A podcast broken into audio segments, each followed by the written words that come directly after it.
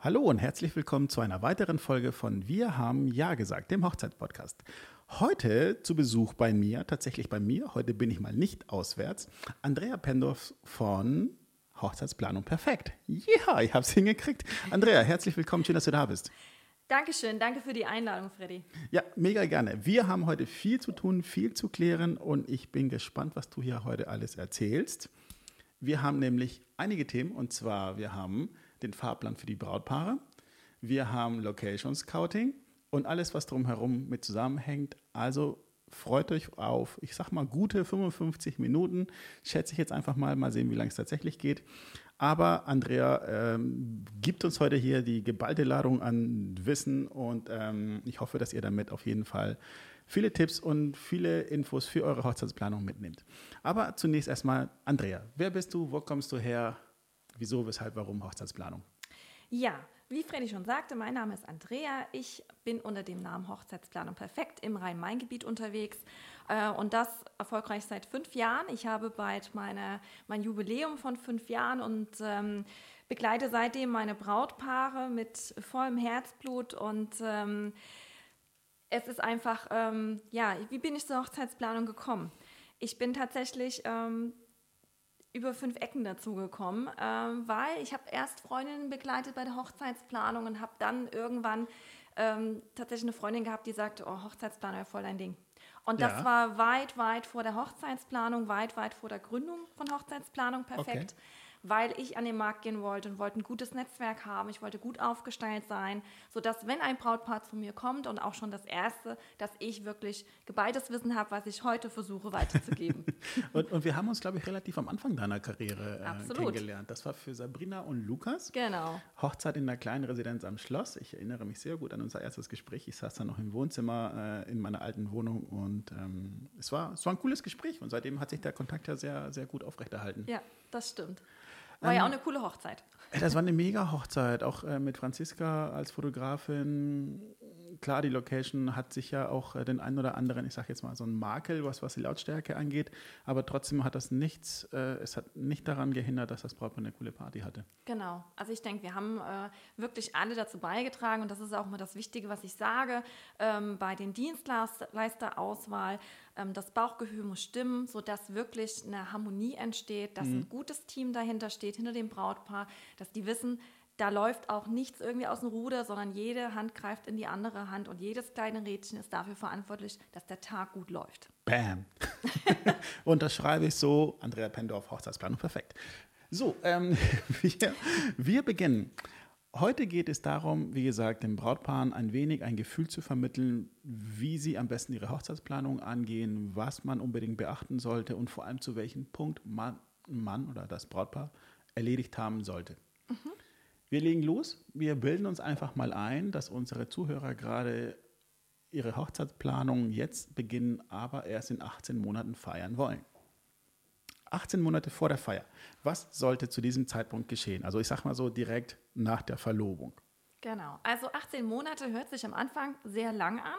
Mhm. Wenn man dann aber in die Hochzeitsplanung einsteigt, wird man schnell feststellen, dass 18 Monate durchaus ähm, ein Zeitraum sind, wirklich um nicht nur darüber nachzudenken, wen lädt man ein, was der erste Punkt ungefähr ist, einfach um eine grobe Gästeliste zu haben, um zu wissen, kommen eher 50 Gäste oder 60 oder 100, mhm. ähm, sondern es ist wirklich der Punkt, wo man auch in sich gehen muss, was für eine Art von Hochzeit wünschen wir uns? Was sind wir für ein Brautpaar? Möchten wir lieber an einem Schloss heiraten? Sind wir eher ähm, die Rustikalen und stellen uns eher eine Scheune vor?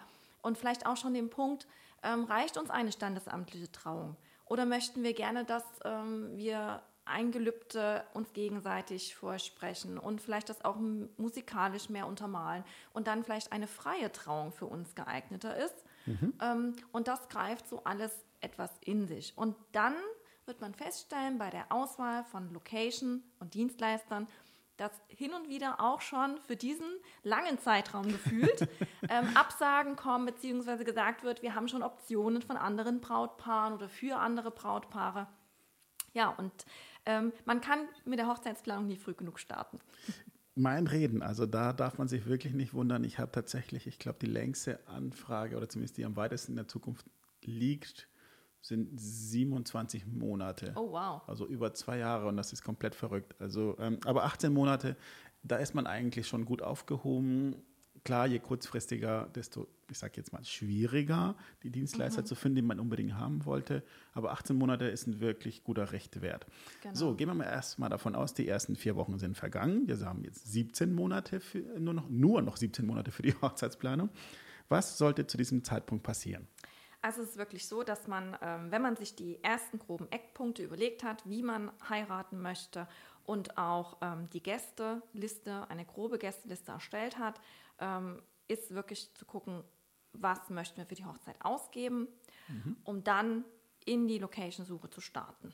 Also man hat im Prinzip ähm, das Budget, man weiß die Richtung, in mhm. der man ungefähr sich die Hochzeit vorstellt. Und so kann man dann wirklich eine gute Auswahl treffen ähm, an Location, die einem grundsätzlich auch optisch schon mal über Webseiten, über Hochzeitsmessen, über vielleicht Mundpropaganda, ähm, wo vielleicht auch andere Paare schon geheiratet haben aus dem Freundeskreis, dass man da einfach guckt, ähm, was könnte auch zu uns passen.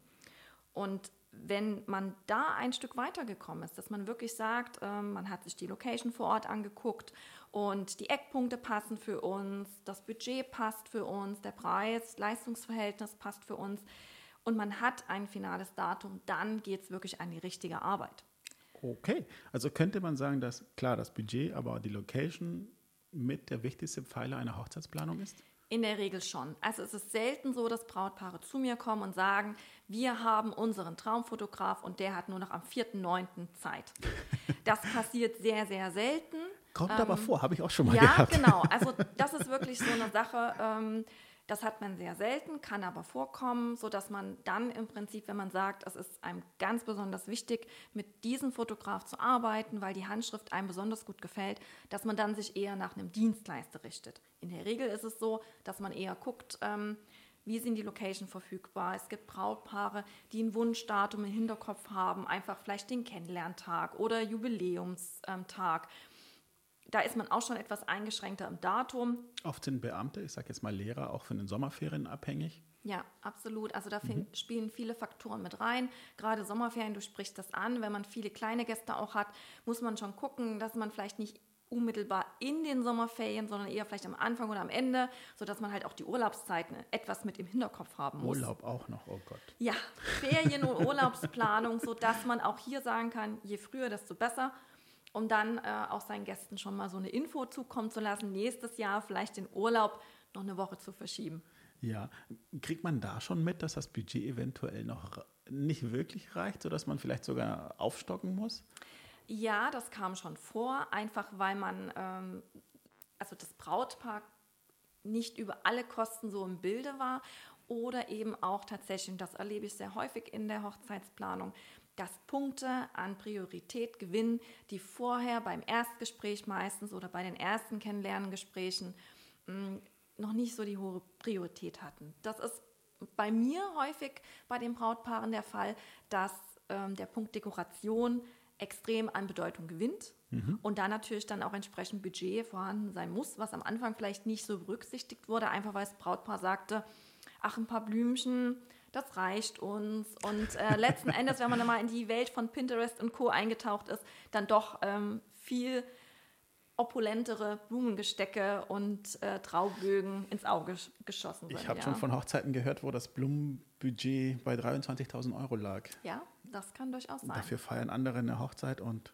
ja. gehen sogar in die Flitterwochen. Also, aber, aber da gibt es kein richtig und kein falsch. Genau, ne? es gibt kein richtig und kein falsch. Jeder soll nach seinem Gusto heiraten. Das ist ja auch das Schöne an Hochzeitsplanung. Ähm, jeder hat ein anderes Budget, was mhm. völlig in Ordnung ist. Man kann schöne Hochzeiten mit 10.000 Euro feiern, mit äh, weitaus mehr. Und ähm, da gibt es, wie gesagt, kein richtig und kein falsch. Das ist auf jeden Fall so. Ja, also das ist wirklich wichtig.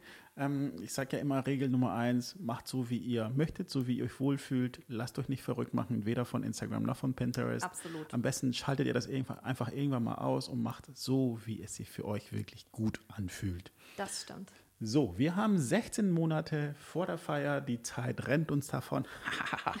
was sollte man dann schon erledigt haben oder zumindest was sollte man angegangen haben?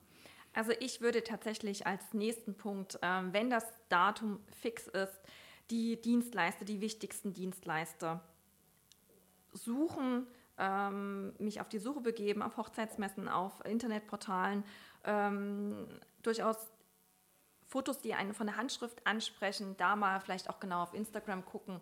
Ähm, das ist nun mal einfach eine Plattform, Entschuldigung, eine Plattform, äh, wo man durchaus schon die, die Handschrift erkennen kann. Und äh, ja, also es sind wichtige Punkte, beispielsweise Fotograf, Videograf.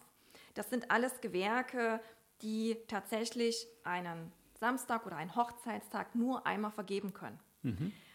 Das ist einfach so, ähm, die können nur an dem, an dem Samstag für euch tätig sein und damit sind sie im Zweifel nur einmal buchbar. Und es gibt äh, durchaus auch Gewerke, die dann ähm, Fotografen zum Beispiel sagen, ähm, ich nehme am Wochenende pro Wochenende nur eine Hochzeit an. Das, das heißt eigentlich dann auch schon, Freitag und Sonntag fällt raus, wenn man versucht, auf einen anderen Wochentag auszuweichen. Ja. Ähm, und das ist einfach wichtig zu wissen. Spiegelt sich oft auch im Preis wieder diese ja, gewisse Exklusivität. Absolut, ja. absolut. Also äh, ich habe jetzt eigentlich tatsächlich, was ich mit meinen Brautpaaren immer nach der Location-Suche angehe, ist Fotograf, Videograf, wenn gewünscht.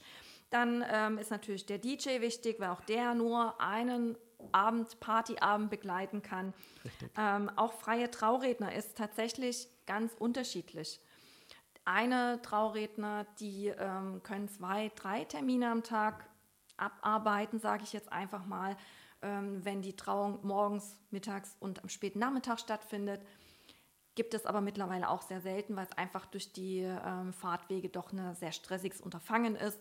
Und ähm, ich hauptsächlich mit Traurednern arbeite, die maximal zwei Termine am Tag haben. Ja, ich hatte in einer anderen Folge für diesen Podcast Katrin Bausewein zu Besuch beziehungsweise ich war bei ihr zu Besuch, hallo Katrin, ähm, und Katrin macht zum Beispiel nur eine am Tag. Und ich mhm. finde es halt einfach extrem wichtig, weil man, man geht ja emotionsgeladen dahin, man lädt das ab und ich finde es extrem schwierig, sich dann so schnell wieder aufzuladen, in, in Anführungszeichen, um das nochmal alles wiederzugeben auf einer anderen Feier und zwar auf einer ganz individuellen Art und Weise. Absolut. Und das ist halt auch, das darf man auch nicht vergessen, wenn doch irgendwas dazwischen kommt, ähm, im Prinzip, äh, dass man sagt, äh, keine Ahnung, wir hatten es zum Beispiel so, dass ich war auf einer Hochzeit und die freie Trauung sollte um 15 Uhr beginnen und die Fotografin war nicht da. Die kam nicht aus dem Hotel. Ich hab, äh, sie hatte mich dann angerufen. Sie hatte eigentlich irgendwie die Fahrt mit ihrem Mann organisiert, der offensichtlich verschollen war. Und sie rief mich oh. panisch an, dass sie noch im Hotel ist und irgendwie nicht wegkommt. Und dann habe ich gesagt, okay, ähm, fahr mit dem Taxi. Ich habe Bargeld dabei. Ich habe immer so eine, so eine Not Geldreserve bei mir, eben genau für solche Momente, dass man sagt, man kann auch notfalls noch die Fotografin aus dem Taxi auslösen. Ihr merkt, eine Planerin denkt an alles. Ja, also das, äh, man muss in viele Ecken denken und ich habe dann zu ihr gesagt, setz dich in ein Taxi und komm dann.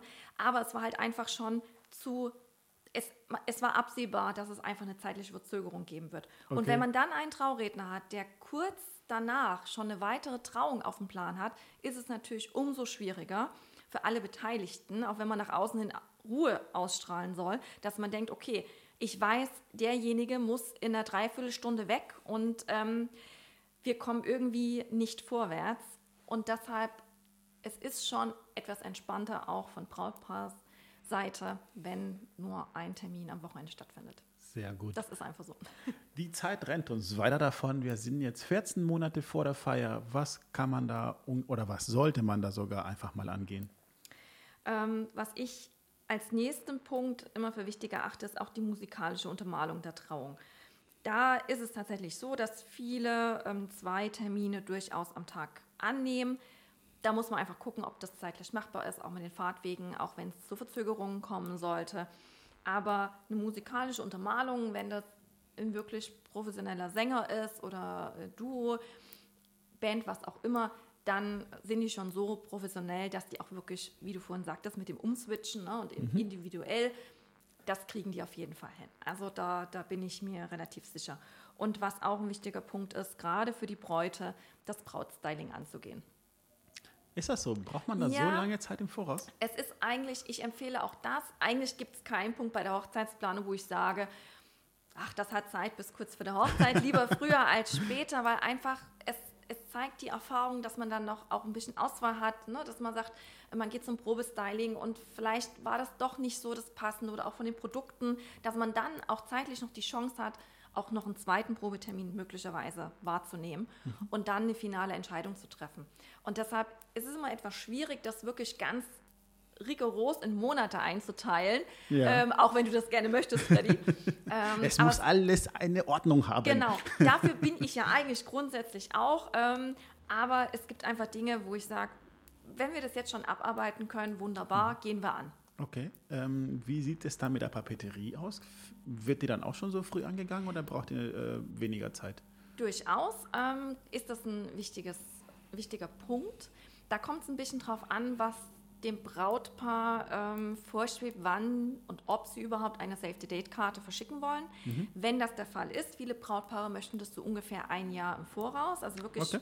mehr oder weniger taggenau. So war es bei Sabrina und Lukas zum Beispiel auch. Die mhm. haben gesagt, wir möchten gerne möglichst taggenau ein Jahr im Voraus. Schön. Und ähm, da ist es natürlich dann ganz klar, dass man sagen muss, okay, dann, dann muss die Papeterieserie jetzt schon stehen.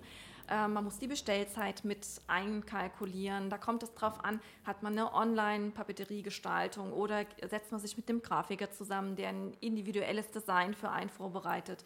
Man muss auch gewisse Zeiten für den Druck natürlich mit einkalkulieren. In Hochzeiten ist auch eine Online-Druckerei nicht so, dass man innerhalb von, von drei, vier Tagen die Papeterie in den Händen hält. Da ist man fast, wenn es kurzfristig sein muss, bei einem Grafikdesigner und Druckerei ähm, vor Ort besser mhm. aufgehoben. Äh, und wie sieht es mit dem Catering aus? Catering, also ist es natürlich auch ein wichtiger Punkt. Ja. ähm, das ist tatsächlich auch so, dass man das frühzeitig angehen sollte, wobei manche Catering-Firmen auch so groß aufgestellt sind, dass sie ein, zwei Teams parallel laufen haben, sodass mhm. man da ähm, tatsächlich auch nicht zu, zu spät anfragen kann. Okay. Gut, dann haben wir jetzt ein Jahr bis zur Feier. Das ist dann schon fast, äh, ich sag mal, knapp mittlerweile. Nein, ihr merkt, ich übertreibe auch ein wenig. Also lasst euch von mir bitte nicht verrückt machen. Aber wir haben jetzt ein gutes Jahr vor der Feier. Ähm, wie geht's weiter?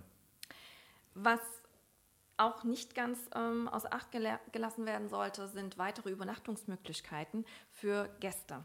Also die Brautpaare haben ja aufgrund der grob erstellten Gästeliste schon einen Überblick. Sind es auswärtige Gäste? Sind es Gäste, die im Zweifel nach Hause fahren wollen? Ob man jetzt auch zum Beispiel einen Shuttle organisieren sollte? Das ist natürlich ähm, im Idealfall hat man entsprechend Zimmer direkt an der Location. Mhm. Ähm, es gibt aber auch Locations, die tatsächlich fernab sind was für die Lautstärkenbegrenzung für die Partynacht sehr zuträglich ist, kann ja. für die Übernachtungsmöglichkeit ein ähm, bisschen von Nachteil sein. Aber wenn man sich da frühzeitig drum kümmert, ist das auch gerade zu Messezeiten ein wichtiger Punkt, wo man auch ein Auge drauf haben sollte. Kurze Anekdote zum Thema internationale Gäste. Ich hatte irgendwann mal eine Hochzeit mit einem Gast, der extra aus China angeflogen kam für diese Hochzeit. Hat alles super geklappt, er war rechtzeitig da, war aber ein bisschen müde vom Flug hat sich also hingelegt. Er beschloss, er legt sich nochmal hin, verpasst den äh, Nachmittag Sektempfang und kommt dann abends zum Dinner zurück. Ja, es war dann auf einmal halb fünf Uhr morgens. Oh und es kam jemand über die Wiese gerannt und sagte, hey DJ, hey DJ, where is the music, where is the music, where is the party? Äh, und ich so, hey Kollege, nix Party, jetzt ist es Feierabend, es ist halb fünf. Ähm, der Gast hatte tatsächlich die ganze Feier verpennt. Ach Gott. Er war so müde vom Flug, er hat alles komplett verschlafen und musste um 10 wieder aufstehen, um dann wieder zum Flughafen zu fahren. Er kam nur wegen dieser Hochzeit nach Deutschland. Ach, das ist ja. Er hat sich dann den Rest von der Flasche Whisky geschnappt, die auf dem Tisch stand, hat die ausgetrunken, ich glaube knapp ein Drittel, Viertelflasche und ist dann wieder ins Bett. Okay.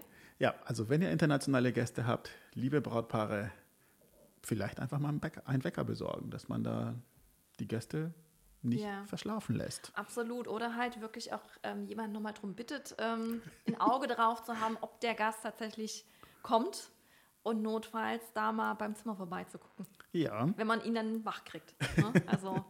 okay, wir gehen mit meinen Not äh, strikten Notizen hier weiter vor. Wir haben jetzt zehn Monate Streng bis zur nach Feier. Zeitplan hier. Ich bleib dran.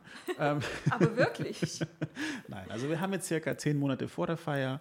Ähm, wie sieht es denn da aus? Vielleicht ein Dekorationskonzept da schon erstellen oder hat das schon stattgefunden? Ein bisschen früher, ein bisschen später? Ich weiß es nicht. Ja, ja, ist gut. Ähm, die Fragen sind ja völlig berechtigt. Ähm, es ist tatsächlich so, dass ich ähm, meistens relativ früh auch schon ähm, zu den Dekorationsfirmen gehe.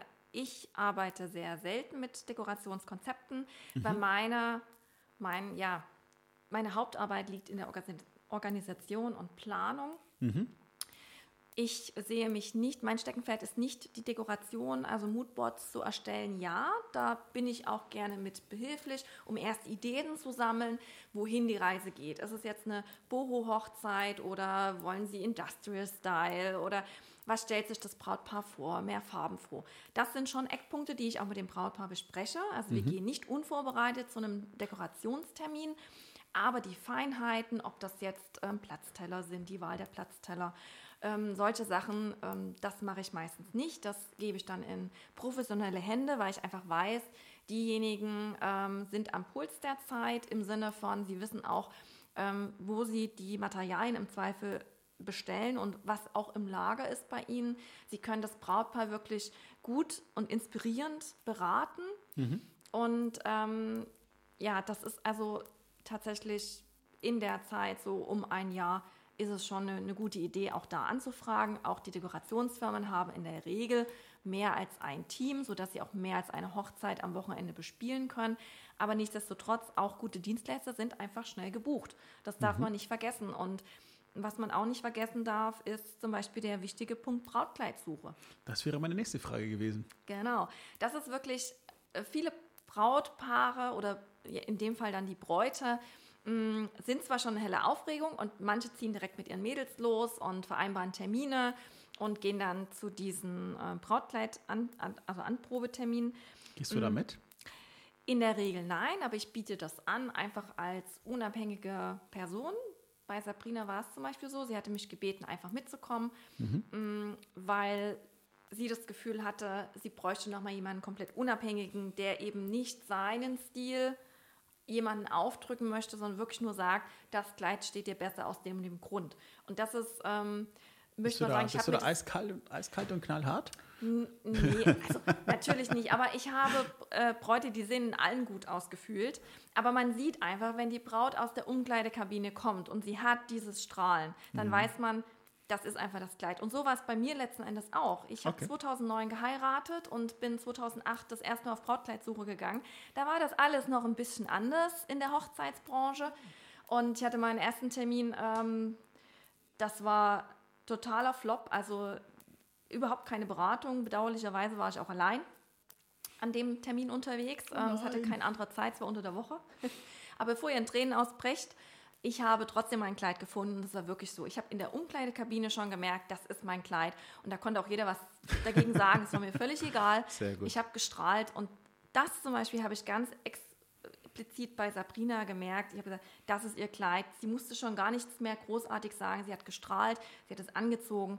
Und ähm, dann darf man halt in der Planung nicht vergessen, dass unterschiedliche Lieferzeiten auch sind. Mhm. Ja, ähm, außer man ist so ja, sage ich mal, ähm, teilweise auch in den Größen so beheimatet, dass man sagt, man hat so eine gängige Größe, wo man notfalls auch ein Modellkleid erwerben könnte. Aber in der Regel ist es ja so, dass die Brautkleider tatsächlich neu bestellt werden und mhm. das hat einfach eine Lieferzeit. Ist übrigens bei den Männern und den Anzügen nicht anders. Absolut. Ich passe nicht in einen Anzug von H&M oder auch nicht von Hugo Boss oder ähnliches. Ähm, ich muss mir meine Sachen immer schneidern lassen. Das klingt jetzt ein bisschen dekadent, muss aber dazu sagen, dass maßgeschneiderte Anzüge nicht zwingend teurer sein müssen als Anzüge, ob jetzt von Boss, Armani oder, oder einen guten von, von, keine Ahnung, von Karstadt oder ähnliches. Ähm, einfach mal informieren, da gibt es echt gute Sachen. Ich denke, Andrea hat sicher auch den einen oder anderen Tipp für euch, ähm, kann ich euch aber auch anbieten. Aber definitiv, es sitzt auch einfach, es sitzt einfach besser, es sieht auch schöner aus. Es ist einfach deins, zu deinem Körper, zu deinen Maßen angepasst. Wir machen weiter und sind jetzt, klar, wir haben jetzt die, die Brautkleidrecherche gehabt. Ähm, Im Idealfall hat man noch das Kleid gefunden. Wir sind jetzt circa sieben oder sechs Monate vor der Feier. Ha, Andrea guckt ja, schon ja, ein doch, bisschen skeptisch. Ähm, wie sieht es mit dem Standesamt aus? Weil, weil viele versuchen, das Standesamt ja möglichst früh anzugehen, ähm, aber nicht jedes Standesamt lässt sich auch darauf ein, ja. ein Jahr im Voraus sich da irgendwie verpflichten zu lassen. Da hat sich glücklicherweise auch einiges getan. Es ist tatsächlich so, dass man ähm, einen richtig festen Termin erst sechs Monate vor dem Wunschdatum reservieren kann. Also wirklich die Eheanmeldung kann erst sechs Monate vor dem Termin erfolgen. Aber glücklicherweise sind auch Standesbeamten äh, Menschen, die dann durchaus jetzt, Ach, das sind Menschen? Ja, Ach so. die dann auch durchaus mal den Bleistift zücken und sagen, ich schreibe sie schon mal rein, ich notiere sie schon mal vor und ähm, das ist wirklich eine große Hilfe, weil viele Brautpaare darum bangen, wir buchen jetzt alles weit im Voraus, gerade wenn man jetzt wieder auf die 18 Monate zurückgeht oder mhm. teilweise mhm. noch länger. Und was ist denn, wenn es jetzt zum Beispiel mit dem Standesamt nicht klappt? Weil es ist immer noch so, dass auch es Brautpaare gibt, die die standesamtliche Trauungen am Mittag, am Nachmittag vollziehen wollen und dann im Anschluss direkt eine große Feier machen wollen. Mhm. Mm, das ist völlig, auch da muss man auf den Eingangssatz von Freddy zurückkommen, der sagte, es ist euer Ding, es muss zu euch passen wenn ihr sagt, die standesamtliche Trauung ist genau das Richtige für uns und wir möchten gar keine freie Trauung in dem Sinn, dann ist das auch völlig in Ordnung. Mhm. Wir haben jetzt circa zwei Drittel unserer idealen Hochzeitsplanungsphase hinter uns. Bis zu diesem Zeitpunkt, wie ist da deine Erfahrung? Muss man da hin und wieder auch mal am Budget ein bisschen korrigieren, ein bisschen nachjustieren? Wie ist, ja, wie ist da die Lage manchmal? Das ist teilweise auch am Anfang schon bereits häufig der Fall, okay. dass man, also wenn meine Brautpaare zu mir kommen, wir sprechen natürlich auch über das Budget, das ist mit der eine der ersten Punkte, die ich mit den Brautpaaren durchgehe, einfach um zu wissen, wie viel kann ich für welches Gewerk ungefähr ähm, in Ansatz bringen. Man hat Erfahrungswerte. Und dann ist es aber meistens so, dass man schon in den ersten Punkten, gerade in den wichtigen Punkten, Fotografie, Videografie, merkt, die Brautpaare ähm, haben einen gewissen Stil, den sie verfolgen an der Handschrift von den Fotografen. Und äh, das sind eher hochpreisige ähm, oder das geht in die, in die Richtung, wo man sagt, man braucht einfach in, in größeren Puffer dafür. Mhm. Und natürlich innerhalb der Hochzeitsplanung merkt man dann auch nochmal, wo liegen die Prioritäten. Was ich vorhin sagte mit dem Punkt Dekoration. Mhm. Das ist im Laufe der Hochzeitsplanung, auch wenn man dann bei, dem bei der Dekorationsfirma vor Ort war, merkt man wirklich, okay, da kommen dann noch die Stühle dazu möglicherweise und vielleicht doch noch ein Traubogen und natürlich die floristische Ausgestaltung des Traubogens. Und das sind einfach Punkte, wo die Brautpaare am Anfang natürlich, klar, gar keine Vorstellung haben, was das eigentlich kosten kann, mhm. äh, weil einfach die Erfahrungswerte fehlen. Dafür sind ja Hochzeitsplaner an deren Seite im Idealfall. Aber trotzdem muss man auch sagen, es gibt einfach Punkte, da merkt man innerhalb der Planungsreise, da muss man nochmal nachjustieren. Das passiert nicht immer nur am Ende einer Reise, sondern meistens auch schon im Vorfeld, wenn man merkt, wie gesagt, Fotografie, Videografie, da muss man einfach mehr Budget rechnen, dann wird es halt schon im Bereich Location vielleicht eng. Wie, wie ist es dann mit den gebuchten Dienstleistern? Unterschreibst du die Verträge? Nein, also bei mir ist es so, dass die Vertragspartner tatsächlich mein Brautpaar und der Dienstleister ist. Ich bin vermittelnd tätig. Ich ähm, schaue auch gerne ähm, über die Verträge, ob die Adressdaten beispielsweise richtig sind. Da stehe ich meinem Brautpaar schon zur Seite. Aber die Bezahlung und auch der Vertrag läuft direkt zwischen Brautpaar und Dienstleister. Ich bin da tatsächlich nicht zwischengeschalten. Ich sehe meine Aufgabe dann aber eher darin, nochmal dran zu erinnern, der DJ bekommt noch seine Anzahlung bis XY. Das ist dann wiederum meine Aufgabe. Ah, sehr gut. Ähm, also dann haben wir jetzt, wir gehen jetzt davon aus, wir haben das Standesamt festgelegt, das Datum steht. Wir hatten auch schon mal über äh, Safety-Date-Karten gesprochen. Mhm. Wann gehen die Hochzeitseinladungen raus? Die Leute wollen ja wissen, wann die Feier stattfindet im Endeffekt. Das stimmt. Also es ist tatsächlich so, wenn man Safety Date verschickt hat, sage ich mal meinen Brautpaaren, die Einladung muss jetzt nicht zwingend ein halbes Jahr vorher rausgehen vom Termin, einfach mhm. weil ich sage, Sie haben ja Safety Date, Sie wissen, an dem Tag sollte mich vielleicht nicht noch ein Zahnarzttermin äh, äh, vorgesehen werden und so weiter und so fort. Samstags ja meistens sowieso schwierig mit dem Zahnarzttermin. Mhm. Aber ähm, es ist tatsächlich so, dass ähm, teilweise so vier, fünf Monate ist immer noch in Ordnung. Ja? Also da muss man eher mal gucken, ob man vielleicht mit den Save the Date nochmal so eine, so eine Follow-up-Geschichte macht, dass man den Gästen schon mal Übernachtungsmöglichkeiten nochmal an die Hand gibt. Mhm. Es gibt Gäste, die sehr, mh, mm, ja, auch natürlich im Voraus planen möchten, die dann eine Gewissheit haben möchten, wo schlafen wir denn, müssen wir uns irgendwas kümmern. Auch da stehe ich als Ansprechpartner für die Gäste zur Verfügung, zu sagen, wir äh, können ein Zimmer dort reservieren, es gibt ein Zimmerkontingent. Ähm, wenn man das nicht schon mit der Save-the-Date-Karte irgendwie kommuniziert hat, dann kann man das mit weiteren Informationskärtchen oder eben auch die Information zwischen mir und einzelnen Gästen durchaus so realisieren. Ich hatte mal die Frage, das war glaube ich 2017 von einem Brautpaar, wer bezahlt diese Übernachtung? Kümmert sich das Brautpaar darum, dass sie sagen, hey, wir zahlen für alle 100 Gäste oder was ist da üblich? Ähm, es ist tatsächlich, man kann gar nicht sagen, dass es unüblich oder üblich ist. Das ist okay. nach Gusto des Brautpaares. Ähm, da kommt es tatsächlich drauf an. Manche sagen, für die enge Familie nehmen sie gerne die Übernachtung. Oder wenn die Location tatsächlich wenige Zimmer noch vor Ort hat, dass man sagt, tatsächlich der enge Kern ist noch mit vor Ort. Und es gibt eben so eine Komplettrechnung, dann werden die Zimmer meistens vom Brautpaar übernommen. Okay. Aber wirklich eher im, im, sehr, sehr kleinen, eng gehaltenen Kreis ähm, eher verstehen als Dankeschön, zum Beispiel an mhm. Trauzeugen. So als kleines, ja, wie gesagt, als Dankeschön. Zeichen der Wertschätzung genau, quasi. Zeichen der ja. Wertschätzung, du sagst es. Sehr Wunderbar. gut. Wir kommen jetzt zu einem sehr wichtigen Thema, nämlich jetzt auch dem Part, wo ich dann noch so ein bisschen äh, aufmerksam werde. Wie sieht es mit der Torte aus? Wann geht man das an? Die leckere Hochzeitstorte. Ja, wichtiger Punkt. Wie alle anderen wichtigen Punkte.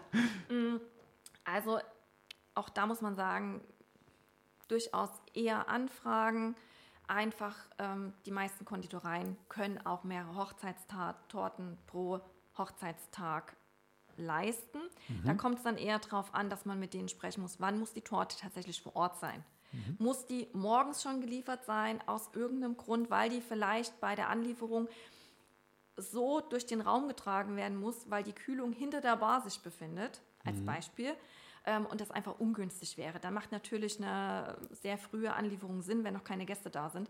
Deshalb, das ist immer so eine Abstimmungssache. Ähm, die Probeessen auch für die Location später und auch für die Hochzeitstorte, in der Regel kommen die so zwei, drei Monate vorher. Also okay. das ist noch ein, ein bisschen später. Was eigentlich auch noch ein wichtiger Punkt ist, ist das Aussuchen von Eheringen. Weil auch Stimmt. man da Lieferzeiten beachten muss. Ja. Okay, wann, wann, wann geht man das an? Also ähm, ich würde auch sagen zwischen acht und zehn Monaten tatsächlich. Ach, doch so weit in, in, ja. in, der, in der Zukunft. Würde ich tatsächlich machen.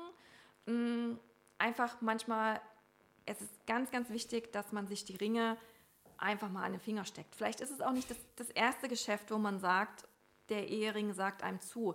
Ich bin nicht unbedingt Freund von Online-Bestellungen, sage ich ganz ehrlich, weil es ist einfach, es gibt verschiedene sogenannte Innenleben von den Ringen. Ja? Mhm. Ähm, die einen sind sehr eckig geformt, die anderen sind runder geformt. Da kommt es wirklich darauf an, was findet man gut am Finger. Welche sind in Mordo geschmiedet worden?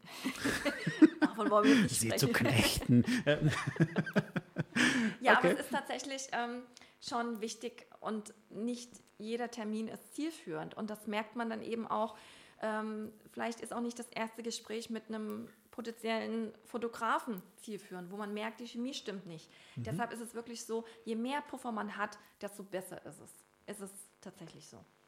Finden, finden dann auch schon Gespräche eventuell auch mit, mit Pfarrer oder mit Trauredner dann schon statt? Ist das, das etwas, was. Da sind die Gemeinden ganz unterschiedlich. Also okay. ähm, man hat sehr engagierte Pfarrer durchaus, die auch äh, auf dem Probedurchgang bestehen und ähm, Probeablauf. Ähm, dann gibt es wieder Gemeinden, die sagen, ja, kriegen wir schon irgendwie hin, wir sprechen kurz vorher.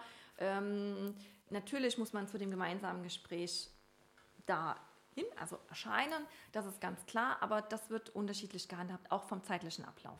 Okay. Und es gibt ja auch Brautpaare, die sehr ambitioniert sind, was das Tanzen angeht. Wie sieht es mit dem Tanzkurs aus? Das braucht sich ja auch ein bisschen Zeit. Ja, das stimmt. Ähm, wobei man da sagen muss, die einen schieben das bis zum letzten Tag hinaus und sagen, kriegen wir schon irgendwie hin. Zu den Brautpaaren haben mein Mann und ich gezählt um mal aus dem Nähkästchen zu plaudern. Ja, bitte mehr ähm, davon. wir haben tatsächlich keinen Tanzkurs belegt. Mein Mann ähm, hat insgesamt, wir sind jetzt seit 14 Jahren zusammen, äh, dreimal mit mir getanzt. Okay. Ähm, zweimal auf der Hochzeit tatsächlich. Und zweimal einmal, sogar? Ja, zweimal. Er hat sich sehr weit aus dem Fenster gelehnt. Verrückt. Und äh, der DJ hat eine extra Long-Version vom Song ausgesucht und mein Mann flüsterte mir ständig ins Ohr, wie lange geht der Song noch, wie lange geht der Song noch? Und ähm, der DJ dachte, er tut uns was Gutes. Es war vorher nicht wirklich besprochen, wie lang der Song sein soll. Ja? Also da merkt man die Unerfahrenheit. An dieser Stelle, ich empfehle immer maximal zweieinhalb bis wirklich maximal ja. drei Minuten, äh, im Idealfall hatten, kürzer. Ja, und wir hatten wirklich so fast fünf Minuten. Und oh. ähm, das war wirklich, ja, wir haben nur hin und her geschaukelt. Wobei ich sagen muss, ich empfehle auch nicht jedem Brautpaar einen Tanzkurs. Mhm. Ich finde, das muss jedes Brautpaar für sich selbst entscheiden. Es gibt Tanzpaare, die für sich oder, oder Brautpaare, die für sich das Tanzen tatsächlich im Zuge dessen für sich entdecken, mhm. was völlig in Ordnung ist. Mm, und es gibt dann aber auch Brautpaare, ähm, das war eher bei Hochzeiten im privaten Bereich, wo mir das aufgefallen ist, wo man den Brautpaaren erstmal die Anspannung ansieht, dieses Mitzählen und eigentlich können sie diesen Moment, diesen innigen Moment, den man auf der Tanzfläche hat, überhaupt nicht genießen, weil sie so in ihrer Choreografie gefangen sind, mhm. dass man merkt, die genießen das jetzt gar nicht. Und das ist sehr schade, weil die Emotionen sind einfach mal an dem Tag wichtig. Und ähm, unterschreibe ich übrigens jetzt schon so.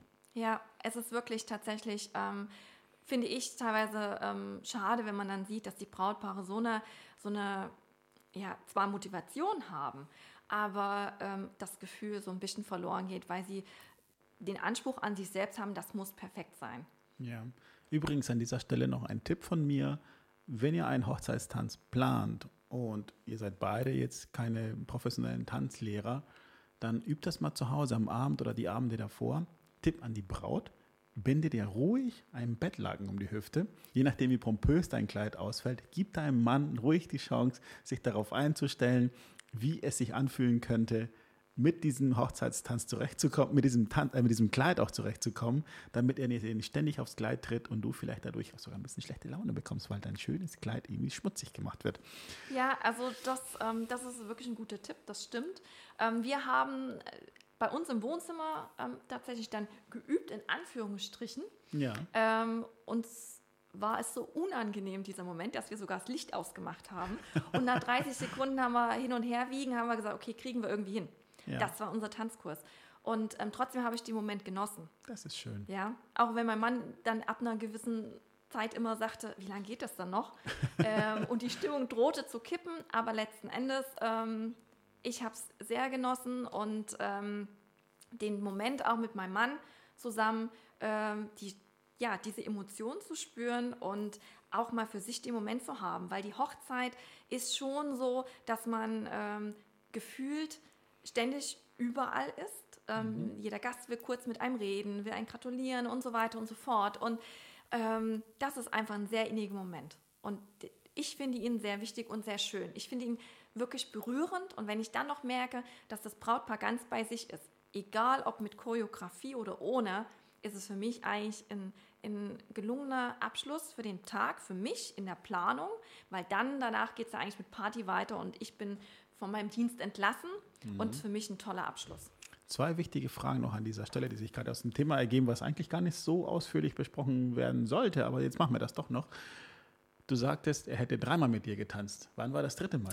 Ja, wir haben unser Eheversprechen nochmal vor Elvis in Las Vegas erneuert. Nein. Und ähm, ja, unter dem Las Vegas Sein. Und äh, wir hatten tatsächlich auch den einzig wahren Elvis dabei.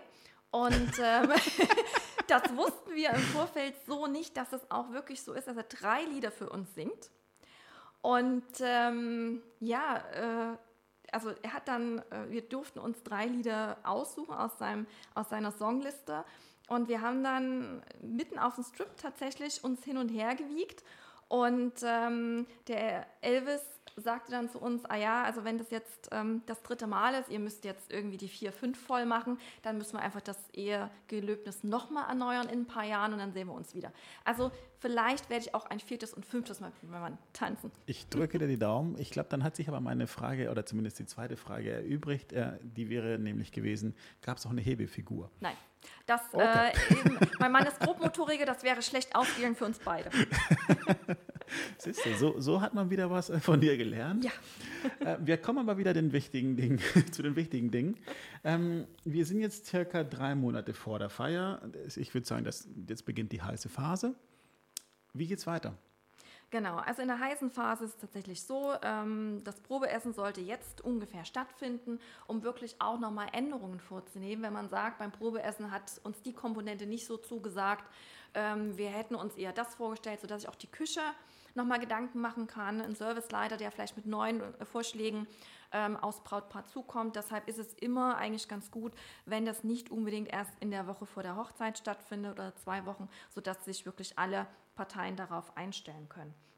Und dann ist es natürlich auch wichtig, dass man äh, im Blick hat, nochmal entweder in Anprobetermine mit dem Brautkleid zu haben, ähm, um dann zu gucken, welche Änderungen müssen noch gemacht werden. Weil in der Regel ist es so, dass nach der Entscheidung, welches Brautkleid es werden soll, nochmal mindestens zwei Termine stattfinden.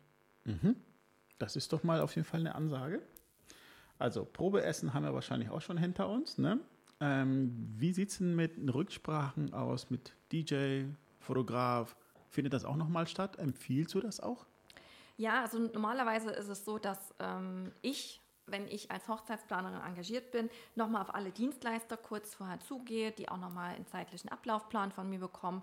Ähm, da wird nochmal Kontakt aufgenommen, ob es noch äh, irgendwelche Sonderwünsche gibt. Oder zum Beispiel ähm, der DJ, was der für ein Equipment braucht. Also Stromanschluss, klar, aber ähm, ob er jetzt einen, größeren Tisch benötigt oder ob er das mitbringt. Ähm, das sind so Sachen, die kläre ich am liebsten eigentlich kurz vorher. Und ähm, was aber auch noch eigentlich ein wichtiger Punkt ist, den man gerne mal als Brautpaar ver vergisst, äh, wenn man selbst die Planung hat. Verbaselt. Ist, naja, es ist tatsächlich so, dieses, man ist so im Flow, man ist in der Planung drin, man, mhm. hat, man kriegt immer mehr Vorfreude auf den großen Tag, dem großen Ereignis. Und dann vergisst man irgendwie vielleicht doch nochmal nachzufragen bei den Gästen, ähm, wo keine Rückläufe gekommen sind, also wo nicht wirklich zu oder abgesagt wurde. Es gibt einige Brautpaare, die sagen gleich in der Einladung, wer nicht ähm, zusagt, der ist automatisch mit berücksichtigt mhm. oder eben auch umgedreht. Ich bin aber dafür, dass man nochmal auf die Gäste zugeht. Manche vergessen es einfach nur, weil sie sagen, ah ja, ähm, es ist doch ganz klar, dass ich zu seiner Hochzeit komme, aber ich finde, es ist trotzdem wichtig, da vielleicht nochmal nachzuhaken. Äh, kann man da nicht im gleichen Zuge auch ähm, nachfragen, ob vielleicht einer eine Allergie hat oder ähnliche Sonderwünsche beim Essen, dass man irgendwie kein Fleisch isst? Ähm, das empfehle ich meistens schon mit der Einladung zusammen. Echt dann schon? Ähm, also es gibt ja die Pocket Folder oder eben tatsächlich auch Karten, wo so weitere Informationen hinten dran sind, mhm. dass man sagt, okay, ähm, gibt es Allergien ähm, oder hat jemand, äh, ist jemand Vegetarier, Veganer, dass man das entsprechend schon berücksichtigen kann. Ne? Okay. Also wirklich mit der Antwortkarte, die viele Brautpaare für sich gewählt haben, dass man wirklich eine eine Papierkarte hat, wo man ähm, vermerkt, wir kommen gerne oder wir sind leider verhindert. Und wenn man gerne kommt, dann wirklich auch nochmal vermerkt, okay, ich habe die und die Allergien ähm, oder ich bin Vegetarier, Veganer und so weiter. Dass es einfach an dem Tag berücksichtigt werden kann und dass dann auch das Service-Team von der Location, vom Catering weiß, okay, ähm, dem Vegetarier, dem soll ich vielleicht nicht unbedingt das Steak vorsetzen. Besser nicht. Oder der DJ kriegt ein Steak. ähm, da freut sich natürlich Freddy. Ähm, also ihr merkt, ich habe es ja mit einem Profi zu tun, mit einem absoluten Profi. Ähm, alle Fragen, die ich hier habe, die werden bestens beantwortet. Und jetzt geht es nur noch um die Woche vor der Feier. Was wir so haben noch einen wichtigen Punkt, hast du. Äh, Verdammt. Da haben wir was habe ich, ver was hab ich vergessen? Naja, wir haben unter den Tisch fallen lassen, der Punkt Sitzplanerstellung. Ein großes Thema für die Brautpaare in der Regel. Das ähm, ist ja ähm, quasi wie Schach, nur mit einem Namen. Ja, also den, den meisten Brautpaaren graut es davor. Da kann ich eigentlich auch wenig Unterstützungshilfe anbieten, weil ich natürlich nicht unbedingt um die Familienkonstellation weiß. Ja, ähm, kann die Tante Inge mit dem Onkel Klaus von der väterlichen Seite? Mhm. Ähm, muss man da Familien, Zwistigkeiten so ein bisschen berücksichtigen? Wer kann mit wem gut oder auch im Freundeskreis? Und deshalb ist das einfach ein Punkt, den die Brautpaare selber angehen müssen. Mhm. Ähm, meistens dann, wenn man jetzt davon ausgeht, dass man so vier Wochen vorher nochmal guckt, hat jeder zu oder abgesagt und dann vielleicht nochmal nachfasst, dann würde ich sagen, so zwei Wochen vor der Hochzeit, wo durchaus trotzdem noch Absagen ins Haus kommen können, mm, dass man sich dann aber wirklich gemeinsam hinsetzt und ähm, den Sitzplan erstellt und guckt, wie können wir das jetzt am besten, ähm, ja, puzzeln. Ja, mir ist noch was eingefallen, was wir eventuell oder das ich eventuell vergessen habe oder noch nicht erwähnt habe, ist das Thema Flitterwochen, wann bucht man die denn? Ja, Flitterwochen. Ähm, meistens habe ich Brautpaare, die die Flitterwochen schon sehr früh buchen, einfach weil sie einen Traum sich erfüllen mit den Flitterwochen. oder ähm, das tatsächlich auch nochmal vor der Hochzeit wahrnehmen, um nochmal zu entspannen, um runterzukommen. Mhm. Nicht unbedingt eine oder zwei Wochen vor der Hochzeit, aber durchaus vielleicht einen Monat vorher. Sich mhm. vielleicht auch ein Bräunungs- äh, ähm, aneignen wollen fürs Brautkleid, ja, dann eignet sich schon, wenn man da nochmal in die Sonne fliegt. Ja, das empfehle ich tatsächlich meinem Brautpaaren für die Tage vor der Feier, dass man sagt, hier bis 72 Stunden vor der Feier muss alles erledigt sein und im Idealfall zieht man sich dann einfach mal ein, zwei Tage zurück. Noch ein Wellness, eine Wellness, ein bisschen Wellnessprogramm nochmal äh, bucht, dass man einfach mal ein bisschen runterkommt, weil ich glaube schon, dass gerade Bräute sich da extrem unter Druck setzen dass alles perfekt läuft. Selbst wenn man einen Hochzeitsplaner hat, ist man, glaube ich, kommt man aus dieser, aus dieser Planungsblase nicht so ganz leicht heraus. Und da empfehle ich einfach, hey, fahrt weg, verschwindet, macht das Handy aus, lasst euch massieren, lasst es euch gut gehen, lasst euch bekochen und, und versucht euch jetzt mal im Idealfall mental auf diese Feier, auf diese geile Feier halt einfach mal vorzubereiten.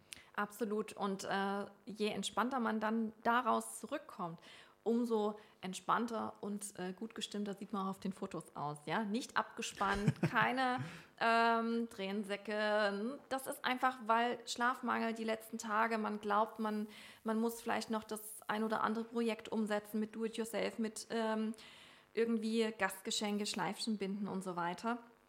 Das ist sehr zeitraubend und ähm, echt nicht zu unterschätzen, solche Sachen, wenn man das machen möchte.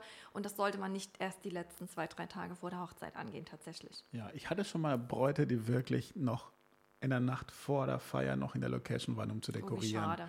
So bis nachts um drei. Ich war selbst bis um elf oder halb zwölf vor Ort, um aufzubauen, weil es mhm. ein bisschen mehr war.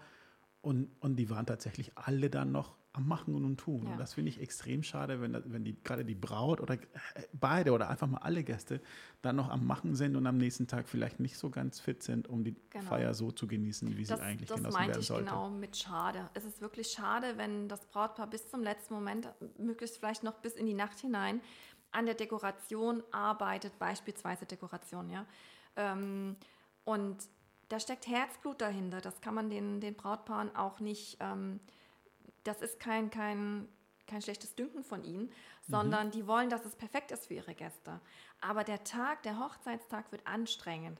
Man schläft vielleicht auch nicht so gut, weil man einfach aufgeregt ist. Man, ähm, man hat so viele Erwartungen an den Tag und dann ist es wirklich sehr schade, wenn man den Tag eigentlich wirklich gerädert und müde beginnt, der in der Regel ja auch sehr lang geht und man einfach nur noch froh ist, wenn der Tag um ist. So soll es nicht sein, sondern man soll sich auf den Tag freuen und auf die Gäste und auf die Party ja, und auf die Erinnerungen, die man damit schafft. Mhm. Andrea, ich muss sagen, diese Folge ist wesentlich länger ausgefallen, als ich ursprünglich geplant hatte. Deswegen würde ich vorschlagen, du kommst mich nochmal besuchen und wir nehmen noch eine Folge auf und zwar mit dem Thema Location Scouting. Was hältst du denn davon? Das hört sich gut an, wenn ich einmal ins Quatschen komme. Naja. Nee, es ist, es ist ja mega informativ. Also ich finde es wirklich gut, dass wir jetzt einfach mal alle Fragen oder so gut wie alle Fragen hier beantwortet haben. Fällt dir noch irgendwas ein, was wir vergessen haben, was wir eventuell hätten schon in der Planungsphase ansprechen sollen oder sogar müssen? Also Planungsphase finde ich ähm, ist es jetzt nicht wichtig, aber manchmal ist es ganz, ganz schön, wenn man jetzt zum Beispiel weiß, dass unter den Gästen sich auch ein Geburtstagskind befindet, mhm. dass man dann trotzdem noch eine Kleinigkeit hat. In den ganzen Hochzeitsstress, wenn man dann vielleicht noch an einen geliebten Menschen denkt, ähm, ist es schön. Der soll eigentlich die Show stehen, darum geht es gar nicht. Ja? Oder ähm, dass man denkt, äh, heute ist mein Tag und ähm, das meine ich gar nicht damit, sondern ähm, es ist einfach eine Wertschätzung auch, dass derjenige trotz Geburtstag auf der Hochzeit erscheint und ähm, ich finde, so eine kleine Aufmerksamkeit ist da immer herzlich willkommen. Also das ist. Ähm, er darf sich was vom Geschenketisch aussuchen. Äh, ja, so weit würde ich jetzt ich nicht. Ich empfehle gehen. immer die Umschläge. Aber es ist, ähm, ja, also das ist äh, nochmal so eine Sache. Und ähm, was man auch tatsächlich, ähm, was ich meinen Brautpaaren auch als ähm, Frist notiere, ganz fest in meinem Terminplan, ist die Rückmeldung für die finale Gästezahl an Location und den Caterer. Mhm. Weil das auch wirklich nochmal ein wichtiger Punkt ist. Die meisten Locations sagen, wir ähm, hätten gern zwei Wochen, eine Woche vor dem Tag X nochmal eine finale Gästezahl. Das ist einfach, damit sich eben auch Location Catering darauf einstellen kann, ob es nun jetzt wirklich 50 oder 70 Gäste sind. Äh, wir hoffen ja nicht, dass in der letzten Woche nochmal 20 Gäste absagen, aber alles schon vorgekommen, äh, vielleicht auch krankheitsbedingt, gar, kein, gar keine böse Unterstellung. Und ähm, das ist wirklich auch nochmal eine wichtige Frist, weil damit kann man auch wirklich auch nochmal äh, viel Geld verbrennen, weil ähm, wenn man das zu spät an die Location kommuniziert und die sagen, okay, wir akzeptieren eine Rückmeldung bis Tag X und man meldet sich aber erst danach, äh, muss man vielleicht doch die eigentlich gebuchte Personenzahl bezahlen. Absolut richtig. Gerade das mit dem Geburtstag, das erlebe ich auch immer wieder, dass es vergessen wird. Deswegen frage ich auch meine Brautpaare gezielt danach. Also ich habe so ein Protokoll, was meine Brautpaare in den, ich sag mal, acht bis zehn Wochen vor der Feier ausfüllen müssen. Und da ist eine von diesen, ich glaube, es sind 42 Fragen, die ich habe. Oh, es wow. gibt ja wirklich viel, was man noch klären muss. Ähm, sind aber oft sehr einfache Fragen halt auch. Ne? Es geht erstmal um Kontaktdaten, um, um, ein bisschen um die Musik und so weiter und so fort. Aber eine Frage ist halt auch, ob es Geburtstagskinder auf der Feier gibt, weil es einfach Dinge sind, an die Brautpaare erstmal gar nicht denken. Ja. Weil man hat einfach 138.000 andere Dinge, die noch bedacht werden müssen. Und äh, da frage ich trotzdem einfach mal nach und ob ein Geburtstagssong vielleicht gespielt werden muss, ob irgendwann eine Ankündigung gemacht werden soll, solche Dinge. Also, liebe Brautpaare, ich weiß, ihr habt sehr, sehr viele Dinge vorab zu erledigen. Und wenn ihr eine Planerin habt, könnt ihr sicher sein, dass sie euch definitiv solche Gedanken zum größten Teil abnimmt. Andrea, wie ihr seht, plant und denkt an alles. Ähm, und ich habe sie jetzt äh, quasi auch für die nächste Folge auch schon gewonnen. Da geht es nämlich um Location Scouting nämlich wie ihr eure Location findet, beziehungsweise was ihr dabei beachten solltet. Andrea, bist du dabei? Auf jeden Fall. Gerne wieder. Cool. Dann wünsche ich euch erstmal noch einen schönen Tag, beziehungsweise wünschen wir euch noch einen schönen Tag oder noch einen schönen Abend, vielleicht auch eine schöne Laufrunde, je nachdem, was ihr gerade so treibt. Und ich freue mich, wenn ihr auch bei der nächsten Folge dabei seid mit Andrea Pendorf von Hochzeitsplanung Perfekt. Andrea, bis bald. Bis bald. Ich freue mich drauf. Juhu, tschüss.